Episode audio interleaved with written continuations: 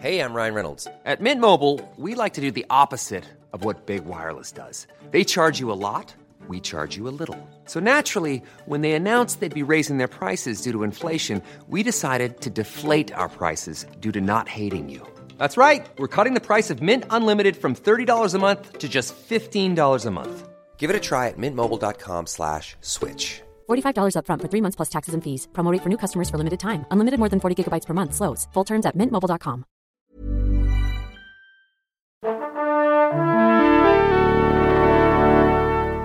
Bonjour.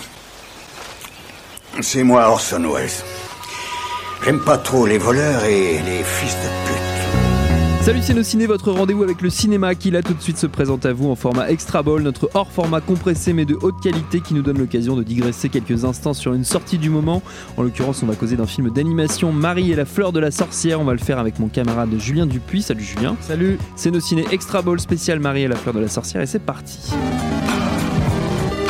Monde de merde. Pourquoi il a dit ça? C'est ce que je veux savoir. Alors ce dessin animé nous vient du Japon, il est signé Horimasa Yonebayashi, est-ce que j'ai bien prononcé euh, Je crois, son euh, nom? Ouais, c'est ça, à peu, ouais, à peu ouais. près. Un ancien du studio euh, Ghibli à qui on doit notamment Ariety, le petit monde des chapardeurs et souvenirs de Marnie. Alors qu'est-ce que ça vaut ce Marie et la fleur de la sorcière Julien? Et qu'est-ce que ça nous raconte Euh, déjà? le, le- je pense qu'il faut, euh, avant de parler du film en même, il faut parler du contexte en fait de sa fabrication. Euh, Il y, a- il y a une énorme problématique au studio Ghibli euh, de- depuis longtemps, en fait. Je dirais depuis euh, Princesse Mononoke, Mhm. qui est euh, la première fois, je crois, que Miyazaki a annoncé sa retraite. Euh, Ouais. C'est ce qui est une promesse une- qui, fort une heureusement, une voilà, il se parjure à chaque fois et il vient de se parjurer à nouveau. Et, et- et toute la problématique de, pour Toshio Suzuki, qui est donc le, le grand patron en fait, du studio Ghibli à la production, est de trouver des successeurs à, à Miyazaki, à Isao Takahata, qui sont donc les deux grands piliers Mm. créatifs de, de Ghibli. De On Ghibli. peut même dire que Ghibli a été créé pour eux hein, euh, euh, dans, dans les années 80. Euh, et, c'est, et à chaque fois, Ghibli s'est pris un mur. Il, il- il n'y arrive pas en fait. C'est un studio qui semble ne pas pouvoir survivre à ces deux grands créateurs et qui semble surtout ne pas être capable de révéler d'autres talents, alors qu'il y a des talents évidemment dans, dans, dans la japanimation.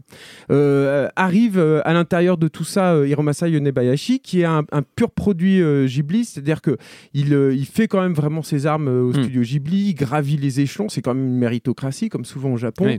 Il devient animateur et puis il commence à réaliser euh, Arrietty, qui est pour moi une très grande réussite et qui est un film qui est complètement réalisé sous la coupe en fait de Miyazaki. C'était un projet qui lui était destiné au début. euh, il avait storyboardé le début du film et on ressent comme ça la patte euh, du maître. Mais je, je trouvais, et c'est- c'était un film qui donnait de l'espoir à, à- à ce titre, qui avait quand même une voix, il y avait euh, une énergie en Oui, fait là-dedans et que le film était même. incarné. Ouais. Voilà, c'est ça. Le film était incarné quoi. Surtout il y avait il y avait quelque chose qui se passait. Il a, il a réalisé ensuite euh, Souvenir de Marnie, qui euh, à une époque, on a pu croire que c'était d'ailleurs le dernier film des, des studios Ghibli. Euh, moi, à mon sens, qui était moins réussi, mais qui avait euh, cependant l'avantage de s'éloigner en fait des canons euh, Mhm. Ghibli, notamment au niveau des thématiques, au niveau des, des influences. Euh, et ça, c'est assez marrant d'ailleurs parce que euh, euh, Arrietty était inspiré euh, d'un roman anglais, hein, si, si je dis pas de me bêtises. semble, oui, Borrowers. oui, il me semble. Et il y avait aussi dans Souvenir de Marnie euh, une, euh, tout un visuel et une euh, thématique qui euh, pourrait venir euh, des romans fantastiques victoriens, on pourrait Mm. dire euh, quelque chose comme ça. Enfin, avait cette voilà, sensibilité voilà. oui, tout à fait. qui était du coup euh, peut-être un peu plus adulte, un petit peu moins dans le côté pittoresque japonais, Mm. etc. Ghibli donc devait fermer, a même, je crois, fermé en fait, a cessé son activité pendant pendant pendant quelques temps. Il- je crois qu'il continue à faire des, des petits courts métrages. Et qu'est-ce qu'allait devenir Yonebayashi à partir de là? Eh bien, il a décidé de monter un propre studio et un studio dont le nom est euh, très euh, évocateur puisque c'est Ponok. Je crois que c'est en hongrois, ça veut dire euh, minuit ou plutôt nouveau jour. Et en gros, c'était un nouveau commencement un nouveau ouais. départ et un nouveau euh, voilà un, départ et, et il l'a fondé avec d'anciens euh, studios euh, du studio Ghibli et on peut se dire que à partir de là ils vont nous montrer une autre voie, euh, qui vont réussir à se réapproprier ce qu'ils ont appris euh, à, à Ghibli pour euh, le pour le faire sien et livrer chose, des, ouais. des œuvres totalement originales. Euh, et euh, et à, ce- à ce titre-là, La Fleur de Sorcière est un film euh, extrêmement intéressant puisque c'est leur vraie pr- première production. C'est-à-dire, Je crois qu'ils ont, ils ont dû faire euh, des, des pubs, je crois, pour, la, pour les chemins de fer japonais avant, mais c'est vraiment une mise en jambe en fait. C'est- un entraînement. Et c'est là en fait que, et c'est là que vient le drame en fait. C'est-à-dire que La Fleur de Sorcière est un film plaisant C'est un film généreux, c'est extrêmement bien fait, c'est super bien produit, c'est très bien rythmé, mais ça n'est qu'un succès d'année d'un film de Miyazaki. Hmm. C'est-à-dire qu'ils ne peuvent pas euh, s'affranchir en fait de cette influence qui est pour le coup, mais alors Écrasante. totalement écrasante. Hmm. C'est-à-dire que euh, à tel point d'ailleurs, et ça c'est assez rigolo, que euh, Miyazaki est quelqu'un qui aime énormément Fifi Brin d'Acier, par exemple, et l'héroïne en fait du film fait immanquablement, enfin moi en tout cas, elle m'a fait immanquablement penser à ce personnage-là. C'est-à-dire que le- le- le- le- l'ombre du maître est telle qu'ils en reviennent à citer, Ah, citer la- la- ses propres voilà, influences. ces- ces ces Ouais. mêmes sources.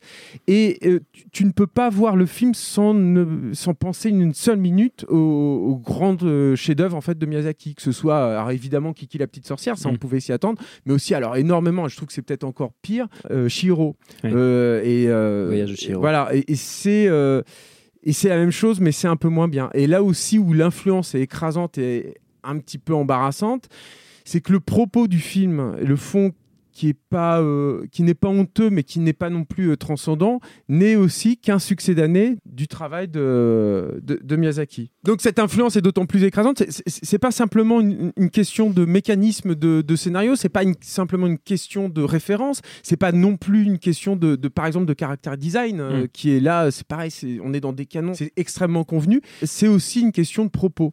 Et en plus un propos qui me semble pas franchement pertinent, original ou très intéressant, y compris dans la façon dont, c'est traité. Là, on se retrouve encore avec un film euh, qui euh, dénonce les dérives de la science et du monde moderne, avec euh, des paraboles pas forcément très, très fines sur les, tests sur les animaux, par exemple, ce genre de choses. Et ça reste quand même un film tout à fait fréquentable, que, voilà, qui, qui est extrêmement, qui est extrêmement plaisant, mais sur l'avenir et sur Mm. l'héritage en fait Oui. du studio Ghibli, on se retrouve à nouveau face à un échec. Et, euh, et pour moi, c'est quand même ce qui, ce qui a dominé en fait à la Oui. vision du film et ce qui m'a euh, quand même énormément déçu. Est-ce que c'est un signe de la mauvaise santé de la Japanimation ou juste de cette culture Ah, mais je- Ghibli? Non, je pense que la, la- moi, pour moi, la Japanimation se porte, euh, se porte santé, à, merveille. hein. Mm. Je, je pense que après, je- il il comment l'expliquer? C'est- extrêmement difficile en fait Mm. parce que c'est des questions très personnelles.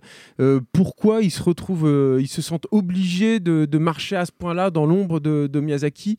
Euh, alors que rien ne les, les y oblige en fait Est-ce que c'est par un intérêt euh, financier? Est-ce qu'ils ont eu peur de se lancer pour un studio qui, j'imagine, est assez fragile dans, dans quelque chose de- Oui. d'extrêmement original? Tout ça est peut-être recevable. Je sais pas. Il faudrait en discuter avec eux. Moi, c'est pas à ma place. En fait, moi, je ne suis là oui. que pour constater.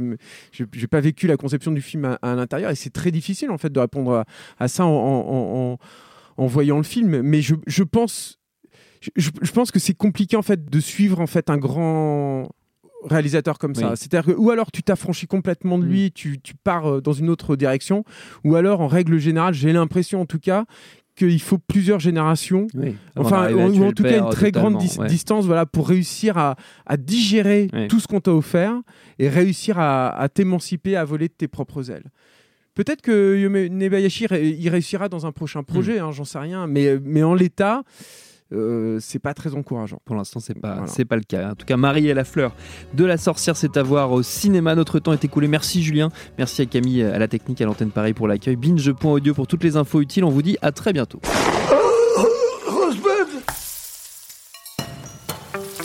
Bonjour, je suis Azita Vissian. À partir du 8 mars, vous pourrez découvrir Casserole, mon nouveau podcast qui vous raconte des histoires intimes à travers les recettes. Et pourquoi tu t'es mis à faire des blinis? Il y a une histoire quand même derrière tout ça. Oui, euh, c'est pas une petite bouffe qu'on fait comme ça pour s'amuser euh, et qui est pittoresque. C'est quelque chose d'essentiel à la vie russe. Roule une boulette. Une boulette. Une boulette. Il y a une technique pour bien rouler Alors, traditionnellement, en Roumanie, elles sont faites un peu comme une petite saucisse. Et puis, ah oui, on a des battles de boulettes. Casserole, c'est un jeudi sur deux sur Binge Audio, Apple Posca- Podcast. Podcast. Casserole, c'est à partir du 8 mars sur Binge Audio, SoundCloud, Apple Podcast et sur toutes les plateformes dédiées. Binge audio. J'ai réussi à le dire en entier.